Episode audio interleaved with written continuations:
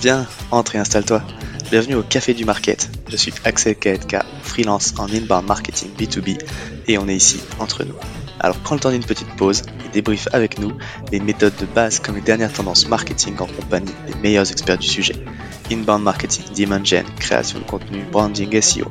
Tout va y passer pour que tu puisses reproduire chez toi ce qui marche le mieux pour les autres. Si le podcast te plaît, n'hésite pas à le partager à tes collègues en me taguant sur LinkedIn ou en laissant 5 étoiles sur Apple Podcast. Et maintenant, détends-toi, prends ta boisson préférée. Et surtout, si tu entends une discussion intéressante, serre-toi, c'est offert par la maison. Pour ce podcast, j'ai l'honneur d'être soutenu par ma solution de marketing automation préférée, Cepledi. Si je t'en parle, c'est parce que je l'ai utilisé à titre pro et que j'en ai été pleinement satisfait. On le sait quand on fait du marketing automation, ce qui est compliqué, c'est d'entretenir constamment des workflows de nurturing et de les mettre à jour avec de nouveaux contenus.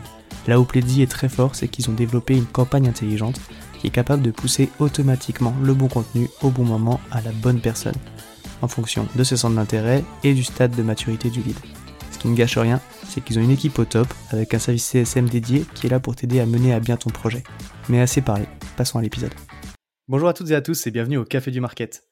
Trouver ses premiers clients, c'est jamais une mince affaire. Prospection, réseaux sociaux, contenu, ads, les leviers sont nombreux et c'est parfois difficile de savoir par quoi commencer. Pour répondre à cette question, je suis avec Alexis Martel, qui est COO de Faro et co-founder, et qui va nous expliquer comment est-ce qu'ils ont été chercher leurs 100 premiers clients grâce à l'outbound, et même plus précisément grâce à de la prospection par email. Bonjour Alexis. Bonjour Axel, ravi d'être là. Merci, bah merci à toi d'avoir euh, accepté l'invitation euh, pour répondre à cette question un petit peu cruciale euh, justement du lancement et des premiers clients. bah, je suis ravi de t'avoir sur le podcast. Ouais, c'est aussi un plaisir. Est-ce que tu peux du coup te présenter en quelques mots pour les personnes qui ne te connaîtraient pas, s'il te plaît? Ouais, bien sûr. Bah, comme tu l'as dit, je suis CEO de, de, Faro, donc je travaille essentiellement sur les sujets de revenus, on peut appeler donc les, sujets qui sont liés à l'acquisition, à la partie sales, à la partie customer success, un peu les trois pôles. Et euh, c'est pas ma première expérience. J'ai déjà une première expérience entrepreneuriale où je me suis planté, comme, comme beaucoup. J'ai la chance de pouvoir avoir une deuxième occasion. Et euh, j'ai commencé vraiment ma carrière, on va dire, chez Aramis Auto, euh, où, c'est là un peu que j'ai découvert le, le milieu de l'entreprise, la société dynamique. Et euh, j'ai été consultant au départ là-bas et ensuite directeur du B2B. Ok, intéressant. Ouais, c'est une, première expérience entrepreneuriale que tu as plantée. J'allais dire, tu pas le premier. Et, finalement, c'est quelque chose qu'on voit beaucoup, justement, ces premiers. Mais je pense qu'en fait, on se plante pas, on apprend effectivement, peut-être que ça ne marche pas, mais c'est ce qui peut faire aussi le succès de la deuxième euh, expérience. Quoi. Clairement, ouais, c'est le privilège que, peu de personnes ont, c'est qu'on peut se tromper une fois et, rebasculer sur une deuxième expérience, ce qui n'est pas le cas de tout le monde, mais ça donne vraiment euh, bah, beaucoup d'avantages. Il y a plein d'erreurs qu'on ne refait pas, plein de choses qu'on fait différemment. Bref, c'est quasiment une étape obligée. Euh. bah justement, alors, avant qu'on rentre dans le, dans le vif du sujet, est-ce que tu peux nous parler du coup un petit peu de la création de Faro, bah déjà ce que c'est et puis comment est venue l'idée quoi? Ouais. Euh, Faro, c'est une plateforme d'intelligence commerciale qui permet aux équipes marketing, aux équipes euh, justement commerciales de pouvoir cibler, segmenter et trouver euh, leurs prospects. Et on réunit pour ça bah, toutes les données sur les sociétés, données légales, données web, données LinkedIn, euh, données des sites de recrutement, pour arriver à créer des, segmentations qui sont très fines et, derrière pouvoir créer ces campagnes, bah, notamment outbound, notamment de prospection à froid. Euh, l'idée de Faro, c'est, euh, elle a été initiée par mon associé Bruno, qui est CEO de, Faro, qui avait une société de BI qui s'appelait euh, Byron Data, qui s'appelle d'ailleurs toujours Byron Data. Il était associé là-bas et il se chargeait de la prospection. Il devait cibler les responsables e-commerce de sociétés e-commerce. Et c'était vraiment très très compliqué. il a essayé avec les solutions qui étaient présentes ben, à ce moment-là sur le marché. Et c'était assez obscur, beaucoup d'achats de fichiers, des choses très chères et des qualités de données qui étaient très hétérogènes. Et, euh, donc, euh, bah, c'est qu'il y avait probablement un marché euh, qui, dépassait juste sa demande, mais vraiment quelque chose qui concernait beaucoup d'utilisateurs. Et c'est ce qu'on constate. Et, et, donc, on a créé Faro avec cette idée en tête au départ, arriver à pouvoir cibler les directeurs et responsables e-commerce de sociétés e-commerce. Ok, c'est vrai que c'est intéressant. C'est un schéma au final qu'on voit souvent, enfin qu'on voit souvent, ou en tout cas qu'on entend quand on discute un petit peu et qu'on écoute justement les différents patrons de, de start-up ou en tout cas comment sont nées les idées. Au final, ça vient souvent d'un problème qu'on a rencontré soit en tant qu'utilisateur, et puis on se dit qu'il bah, y a quelque chose à faire par rapport à ça. Quoi. Ouais, carrément. On est souvent son premier utilisateur. Après, ça change un peu. Mais au départ, effectivement, c'est beaucoup plus facile pour la, pour la, pour la création, hein, pour la priorisation des choses. Euh, même si on, essaie d'avoir le maximum d'empathie pour créer un bon produit, euh, au départ, c'est quand même bien de ressentir un petit peu les difficultés que les gens peuvent, peuvent avoir. Ouais, carrément. Bah, on va dire que c'est facile d'avoir du coup le, besoin utilisateur c'est toi, quoi. Carrément. Euh, bah, venons justement après du coup au sujet. donc vous avez, on le disait, trouvé vos 100 premiers clients grâce à l'outbound, à l'emailing même plus précisément. même si c'est peut-être aussi lié justement à, votre, à votre métier, pourquoi vous avez choisi ce levier? Ouais, bah, quand tu débutes, le, vraiment la partie euh, prospection outbound par l'email, je pense que c'est le canal le plus rapide pour obtenir ses premiers clients. Déjà, même en termes de coût, hein, c'est si on a un bon produit, eh bah, type Faro, mais il en existe d'autres, euh, ou euh, avec, enfin, qu'on couple ça avec un outil d'envoi d'email, type Lemlist, HubSpot, ce genre de choses. Finalement, pour, juste 200, 300 euros, on arrive à avoir, même moins, on arrive à avoir une organisation dans laquelle on peut contacter pas mal de personnes. Et, et donc, c'est un coût qui est vraiment très très différent ça peut tout de suite fonctionner euh, à la différence du contenu qui est très efficace mais qui prend beaucoup de temps. Créer une stratégie de contenu, bah, ça peut prendre mmh. plusieurs mois. Donc ça permet pas de tester très rapidement des hypothèses. Pareil pour le paid où il faut apprendre. Il y a une itération qui est plus longue mais qui, est aussi très efficace par la suite, hein, mais, qui, est, qui, est, beaucoup plus longue. Et, donc voilà, c'était une question de rapidité, rapidité d'exécution et de coût. Euh, et c'est assez scalable au départ en fait. Hein. Ok, donc tu cherchais un effet et un retour immédiat, en tout cas le plus rapide, le plus rapide possible, et puis une notion de coût aussi dans l'implémentation. Quoi. Ouais, et dans la partie outbound, notamment, l'un des gros avantages, c'est qu'on choisit vraiment les gens avec lesquels on cherche à échanger. Donc là, on dit vraiment cette société, je veux parler avec elle, avec euh, ce type de personnes à l'intérieur, ce qui est très différent des autres canaux. Hein. Sur, le sur le contenu, euh, bah, c'est pas le cas. On fait tout pour aller vers sa cible, mais des fois, ben, c'est pas forcément ultra quali ce qui, en sort. Mmh. Euh, idem sur la partie paid ou des fois on paye pour des, pour, des utilisateurs qui correspondent pas du tout à, ceux qu'on a envie d'avoir. Donc l'outbound a cette chance-là, c'est vraiment d'être euh, très très très ciblé. Ouais, tu vois, c'est euh, Guillaume, bah du coup, tu en parlais de, de l'Emlist, euh, Guillaume Moubèche, dans son dans son bouquin Le secret à 150 millions là, où justement il en parle un petit peu de ça. alors dans, une autre approche, parce qu'il parle de comment justement trouver des bêta testeurs. Et puis justement, il, vient là-dessus sur le fait que, bah, en fait, il, faut refuser du monde aussi justement pour pouvoir se concentrer sur les utilisateurs qui correspondent vraiment au cœur de cible parce que sinon ça risque aussi de brouiller ton euh, brouiller un petit peu bah, tes perspectives et ce que tu vas comprendre du retour sur ton produit en fait. Ouais, bien sûr. Ouais, non, on peut bah, surtout au départ, on peut pas créer un produit qui satisfasse tout le monde, c'est impossible. Ok, très bien. Donc du coup, rapidité d'exécution, ROI, on va dire, en tout cas coût d'implémentation, et puis effectivement la qualité du ciblage euh, qui te permettait du coup de cibler vraiment les, utilisateurs que tu pensais être les plus intéressants. Ouais, et puis le dernier élément, c'est qu'on avait aussi une question de légitimité. Euh, donc nous, on, on, en tout cas le produit tel qu'il est fait aujourd'hui, c'est un produit qui est beaucoup utilisé pour euh, cette partie outbound et, ça nous permettait aussi de comprendre les limites, d'être vraiment les premiers utilisateurs, d'avoir les problèmes avant que les gens aient les problèmes. Mmh. Euh, donc c'était un petit peu une nécessité et ça nous a appris beaucoup de choses. Hein. Euh, enfin, ouais, vraiment les, les, les, les difficultés, les, points de friction que les gens allaient avoir, en fait, moi je les avais dans mes campagnes. Ok. Donc, bah, on itère très vite. Je suis un utilisateur. Je suis, je m'invente pas des problèmes. Je les ai vraiment. Et, ça, c'était aussi un, critère de, choix pour choisir nos canaux d'acquisition au départ. Carrément. Ok. Et donc, euh, donc avant d'attaquer et de rentrer vraiment dans, la construction de la campagne, euh, c'était quoi du coup l'objectif? Parce que quand on parle un petit peu du coup du tunnel d'achat par rapport à l'email, effectivement, tu as le premier point de contact. Vous cherchiez quoi, à déclencher quoi derrière Du coup, c'était pour recruter des bêta-testeurs, des clients, c'était une démo, c'était... Ouais, au tout départ, vraiment bêta-testeurs. Mais ça, les bêta-testeurs, on y va en fait, l'approche du bêta-testeur, pour moi, en tout cas tel qu'on l'a vécu, c'est beaucoup plus euh, un à un. Enfin, vous êtes dans un salon coworking, vous allez voir vos voisins et puis euh, vous les prenez, quoi.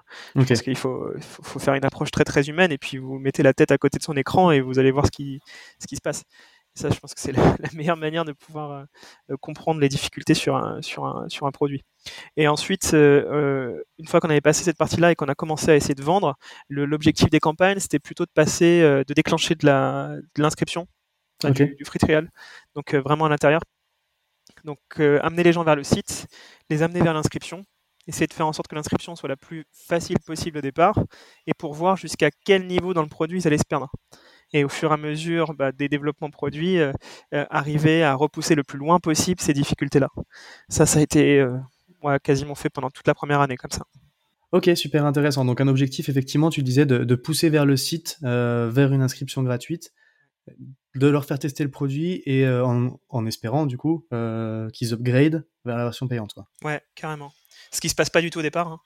Faut pas, ouais. faut juste pas du tout culpabiliser là-dessus, mais c'est normal. Hein. C'est les premières personnes qui vont accepter de mettre une carte bleue. Je crois que c'est Bezos qui disait que c'était des pionniers pour, pour Amazon. Bah, c'est vraiment le cas. Hein c'est un peu le chaos, on comprend pas vraiment, mais, mais il faut trouver ses premiers pionniers.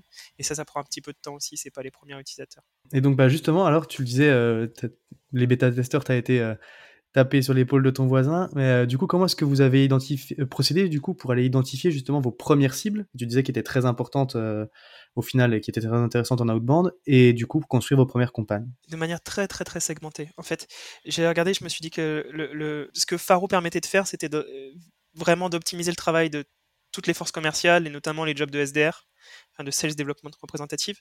Et donc j'ai regardé les sociétés qui recrutaient des SDR. Ça au départ, je l'ai fait directement depuis le Welcome to Jungle. Donc j'ai regardé, j'avais une liste de 30 sociétés. Donc sans passer par Faro au départ, mais vraiment juste en passant par Welcome to Jungle. Et ensuite, euh, j'ai repris l'ensemble de ces sociétés-là et j'ai regardé ce qui les caractérisait dans Faro.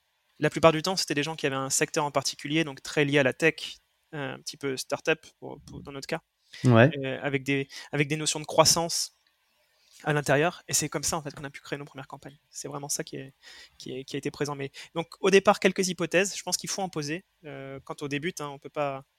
Euh, bah, vous savez rien, donc il faut, il faut prendre des risques. Et, et ensuite, il faut aller les vérifier bah, sur le terrain. Ok, donc tu es passé, en fait, c'est ça, tu as cherché des, entreprises qui avaient des problématiques du coup de, de croissance commerciale, au final, qui recrutaient des, des, sales qui sont du coup les personnes qui allaient utiliser ton outil. Et, et, du coup, tu les as un petit peu segmentés par rapport euh, au secteur d'activité et au type de, en fait, au type. Euh, du coup, c'est l'ICP un petit peu au final. Euh... Ouais, c'est ça. J'essaie toujours de lier euh, des notions sectorielles avec des notions de dynamisme. C'est évidemment ensuite des notions d'effectif parce que quand vous lancez un produit, c'est très rare que vous puissiez avoir un produit. Enfin, quand je, vraiment je parle de produit, pas forcément de service, mais un produit, puissiez avoir un produit qui puisse satisfaire Carrefour, c'est rarement le cas. On a, plutôt tendance à remonter la chaîne et à commencer par des petites sociétés et à remonter un peu plus par la suite.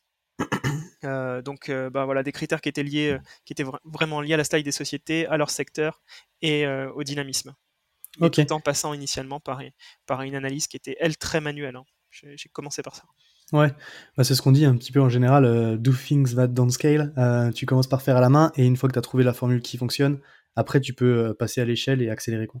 Ouais, carrément. Il faut passer par cette étape-là. Elle est douloureuse, elle prend du temps, c'est très fastidieux, mais, mais c'est là aussi qu'on apprend et qu'on travaille pour les prochains mois à chaque fois. Ok, super intéressant. Et du coup, alors tu les as adressés. Alors là, bon, ça, on est sur la partie identification des cibles, du coup, segmentation, tu l'as dit. Euh, donc, tu as fait tes hypothèses, tu as identifié des boîtes, tu as identifié les profils qui t'intéressaient. Du coup, tu les adresses avec quel type de campagne, quel type de message? Ouais, on a fait des. Donc, nous, on a commencé que par de l'email vraiment que, que de l'email. Et les premières campagnes, on faisait que des campagnes de un message même. Euh, c'est souvent, euh, euh, bah, comme y a les outils permettent aujourd'hui de créer des, séquences de relance, je pense que l'un des problèmes par rapport à ça, c'est qu'on a du mal des fois à voir ce qui est optimisé ou optimisable. Et, donc on a commencé par faire un bon email, à vérifier que cet email fonctionnait. Et une fois qu'il fonctionnait, rajouter un second et rajouter un troisième. Ok. On s'est limité toujours à trois emails, à part quelques campagnes un petit peu exceptionnelles mais globalement, euh, à trois emails, c'était la valeur qu'on était capable d'apporter. Donc, euh, au-delà de trois emails, finalement, on n'avait plus rien à dire, et donc on était juste euh, bah, plutôt spammy qu'autre chose, quoi. On s'est toujours arrêté à trois emails et des emails qui sont très courts, très synthétiques. je sais que là maintenant ça, fonctionne un petit peu différemment, mais au départ on utilisait vraiment un cadre comme celui de la méthode AIDA, très très court dans lequel chaque mot était optimisé on essayait de relire beaucoup les emails à haute voix, aussi pour vérifier que le un peu un flow, euh, je sais pas comment, s'il y a un autre mot qui, qui, est utilisable pour ça, mais que le flow fonctionnait bien, que les phrases s'enchaînaient correctement, euh, mais toujours en étant très très synthétique. Ça, ça a été, ça a été hyper important pour nous. Ok. Et tu les adressais du coup alors avec des messages euh, celle-ci, enfin, c'était c'était quoi Parce que tu as parlé du coup d'AIDA, donc ça c'est la structure un petit peu de copywriting que tu utilisais. Mais euh, au final, le call to action, c'était euh, vers le site. Vers le site, euh, directement. C'était la. En fait, on, se présentait sous forme d'aide parce qu'on avait véritablement besoin d'aide. On disait juste, ben, on a besoin un peu de regard d'un expert, quoi. Donc, si vous avez quelques minutes pour pour, pour consacrer du temps, ben allez sur notre site et dites-nous ce que vous en pensez. Et, et comme c'est sur une, on travaille sur une problématique qui est assez intéressante nécessairement pour les sociétés. Ben, trouver des clients, c'est forcément le métier, je pense, le plus complexe. Ouais. Euh, ben, ça a attiré et ça a déclenché de l'inscription. Ok. L'objectif, c'était de renvoyer tout de suite vers le site à chaque fois. D'accord, donc des campagnes qui étaient euh, très courtes. Donc tu l'as dit au début, c'était un email pour vérifier qu'il fonctionne. Une fois que tu as validé ça, du coup, tu rajoutais un deuxième email. Donc tu faisais des campagnes de deux emails, tu vérifiais que ce deuxième mail fonctionne, et après tu es passé à trois et tu jamais été plus loin, même si on voit effectivement que des fois, euh, enfin des fois on voit des conseils, il y a 7, 14 emails dans les statistiques pour que ça ouvre. Euh. Ouais, on peut. Il y a vraiment, je pense, autant d'opinions que de personnes. pour moi, la seule chose que j'ai, c'est de me dire est-ce que ton email apporte quelque chose à la personne en face de toi? Si tu rien, juste à être euh, un rappel constant, oui, tu vas probablement optimiser tes taux, mais mais est-ce que ça va fonctionner sur le long terme? Peut-être pas sûr. Voilà. en tout cas, nous, on n'a pas voulu avoir cette approche-là. On préfère euh, plutôt répéter des campagnes peut-être tous les 6 mois, 7 mois, 8 mois sur des prospects en, en essayant d'apporter des nouveaux éléments plutôt qu'avoir une séquence qui dure pendant 4 semaines. Quoi. Ça, c'était pas. c'est le choix que nous, on a fait en tout cas. Ok, d'accord. Très, très intéressant. Donc, tu étais sur une démarche plutôt pour demander de l'aide. Donc, en gros, c'était quoi tes messages? C'était, euh, j'ai vu que vous recrutiez euh, des SDR, machin, donc vous avez peut-être des problématiques euh, de prospection. On fait un outil comme ça, on se lance et on a besoin d'aide. Est-ce que vous pouvez nous faire un retour? Exactement, c'était ça. C'est globalement l'idée qui était présente là. dire, justement, on avait vécu le problème là, ce qui était, ce qui était le cas. Donc, on avait vécu cette, cette recherche de données, le fait de basculer sur plein de sources pour arriver à créer des listes qui étaient, qui étaient intéressantes. et, et que là, on se proposait à travers, à travers justement Faro de pouvoir euh, bah, commencer à travailler sur ces sujets-là et simplifier la vie des gens. Ok. Toute proportion gardée, évidemment, on n'a pas la. Oui. On parle, de prospection. Hein. Euh, ok, et du coup, alors, ces 100 premiers clients, ça a mis combien de temps à arriver? C'était quoi votre, ouais, votre, votre taux au final de, retour quoi? La première année. Hein. Une année, ouais. Mettre un peu plus, un peu plus d'un an. Ouais comment dire, je sais pas si les gens en parlent beaucoup, mais la, création des startups et les dates de naissance des startups, c'est souvent euh, complètement faux. ouais. pour, euh, je pense pour des raisons de levée de fonds souvent d'ailleurs. Mais euh, ça prend, ça prend beaucoup de temps. Créer un produit prend beaucoup de temps le, schéma qu'on a avec la société, c'est que nous, on le voit comme un espèce de bébé qui vient au monde et dans lequel euh, euh, il est tout seul. Et si on le laisse tout seul, bah, il, il, est incapable de se débrouiller, quoi. Donc, il faut apprendre à manger un peu tout seul. Il faut apprendre à s'élever, apprendre à, à, faire plein de choses de manière autonome. Et tout ce travail-là, tout ce travail d'éducation, bah, ça prend du temps. Ouais. Et, mais c'est ce qui permet ensuite euh, bah, d'avoir un, un, adulte autonome. C'est ça, des bases solides pour pouvoir bien croître. Ouais. ouais. Ok, super intéressant.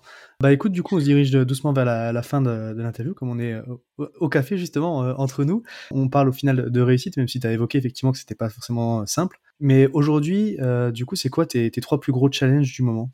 Il y en a pas mal, il y en a beaucoup. Mais alors, le, tout premier, justement, comme je suis sur des, sur des sujets de, de revenus, j'ai une partie qui est sur la partie sales. On a pris, on a pris l'optique d'être un SaaS qui ne faisait pas en fait, on passe forcément par une période de démo à l'intérieur de Faro. Donc, il y a une rencontre à l'intérieur d'un, avec un commercial, même si au départ, les prix qui sont présentés dans Faro ne sont pas censés déclencher euh, un commercial. Il faudrait plutôt des paniers beaucoup plus élevés. on n'a pas du tout respecté les restes, les, études qui sont présentes sur, le, sur, sur, sur ce sujet-là. Donc, on a eu nécessairement très vite des sujets de structuration sales à gérer. Donc là, le premier sujet que j'ai en ce moment, c'est justement arriver à passer la main, à faire en sorte que toute la dynamique sales elle soit plus euh, liée à un associé, mais plutôt liée à l'équipe et qu'il y ait un développement constant des bonnes pratiques. Euh, et de la documentation. c'est, euh, je pense, le sujet peu, comment dire, peu funky, pas sexy, mais pourtant la documentation, bah, c'est aussi un peu le, nerf de la guerre parce que c'est ce qui fait que les équipes arrivent à progresser beaucoup plus vite et intégrer des, gens plus rapidement dans son équipe, c'est, un sacré avantage. Donc ça, c'est, c'est vraiment le premier sujet. Le deuxième, c'est bah, lié à l'acquisition, parce que historiquement, donc on a été au départ 100% dépendant de la partie outbound. Ça s'est au fur et à mesure recalé pour repartir sur quasiment 50% d'outbound, 50% de notoriété. Et, maintenant, on développe un peu plus la partie contenu pour quasiment avoir un équilibre entre les trois. Donc euh, notoriété, contenu et, euh, et. Et ça, bah, c'est un gros changement parce qu'il faut être en même temps capable de gérer la partie outbound, de la faire de mieux en mieux parce que le, canal est de plus en plus exigeant, et en même temps de pouvoir commencer à travailler sur des sujets qui sont nouveaux. Donc deuxième grosse, euh, grosse problématique. Et la troisième, c'est la partie, euh, la partie Customer Success. Donc finalement, j'ai un sujet par pôle.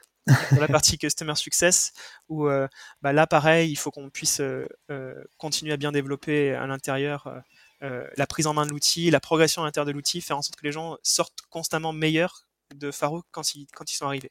Ça, c'est hyper important pour nous. C'est une manière de, de, savoir si on fait notre rôle ou pas. Ok. Intéressant, un sujet par pôle. Et c'est intéressant même au final d'avoir euh, d'avoir ce poste de, de COO, tu vois, enfin je trouve, parce que souvent, euh, et on, le voit un petit peu, euh, on court après l'acquisition. Quand on parle de revenus, de, de, croissance, tout le monde court après développer l'acquisition. Et on oublie en fait que les, les premiers leviers, certainement, c'est justement la rétention, et, euh, et l'activation aussi. Euh, donc euh, c'est voilà, c'est intéressant je trouve d'avoir ce point de vue-là. Je pense le, le, gros le gros tips à donner, je, je, crois maintenant, ce serait de, de, faire en sorte que les premiers utilisateurs que vous avez soient des gens qui, enfin peut-être pas au tout départ, mais très rapidement, de ne proposer quasiment que des plans qui sont annuels. Donc s'il y a des gens qui créent des SaaS, je pense que c'est le, le, le meilleure manière parce que c'est déjà, ça va optimiser votre manière de vendre. Vous allez apprendre vraiment des choses qui, sont, qui, sont, qui vont vous aider pour la suite. Et en plus, vous allez toujours euh, travailler pour une acquisition qui va être long terme. Vous allez vous faites toujours attraper par, par quelque chose qui s'appelle le churn dans les SaaS, mmh. perdre des clients. Et ce qui vous pousse, du coup, derrière à être très souvent sur l'acquisition. Et quand vous sécurisez des gens pour 12 mois, eh ben, vous pouvez les faire progresser et vous allez avoir euh, plutôt une montée en valeur sur ces comptes-là qu'être 100% euh, dédié sur, sur l'acquisition. Ok, intéressant. parce que j'allais dire du coup, s'il y a une chose euh, à retenir de notre échange, un conseil que tu voudrais donner justement pour quelqu'un ah bah, qui, qui, se lance et qui va aller chercher ses premiers clients, ce serait quoi? Bah du coup, toi, c'est au final, tu penses que le, le modèle euh, de SaaS au mois, c'est pas le meilleur modèle du coup? Pas, pas, forcément au départ, ouais, pas forcément au départ, parce que justement, il y a plein de, y a, ça, ça, dépend évidemment des sujets, hein, mais en gros, on, on, la notion de rétention est, est une notion euh, présente à l'intérieur, à l'intérieur des SaaS. Et et je pense qu'on peut chercher à l'optimiser dès le départ en euh, misant très fortement sur le fait d'arriver à vendre des plans annuels. Et ça, une fois que vous avez quelqu'un qui est sur un plan annuel, vous êtes en train de le, enfin, pendant 12 mois, on va dire, ou pendant 10 mois, avant qu'il prenne vraiment sa décision, vous avez la possibilité de pouvoir le faire grandir. Euh, ce qui n'est pas forcément le cas, vous allez avoir au départ, je pense que tous les SaaS le vivent, le vivent, vous avez des utilisateurs qui vous testent et euh, ensuite qui s'en vont sans que vous compreniez vraiment pourquoi. Ça vous met plein de doutes. On a vécu plein de périodes de doutes de cette manière. Et, euh, et voilà. Et alors que si vous avez des utilisateurs qui sont annualisés, ben, ils vont tout le temps dialoguer avec vous et ça va être très bien. Ok, bon bah écoute, euh, merci beaucoup pour, euh, pour ton partage, tous ces conseils sur, sur ton retour d'expérience aussi. Avec plaisir. Euh, C'était un plaisir de t'avoir sur le podcast et on, suivra du coup la, suite, la suite de l'histoire de Faro. Euh, si jamais il y a des questions pour, pour toi, tu es présent sur LinkedIn?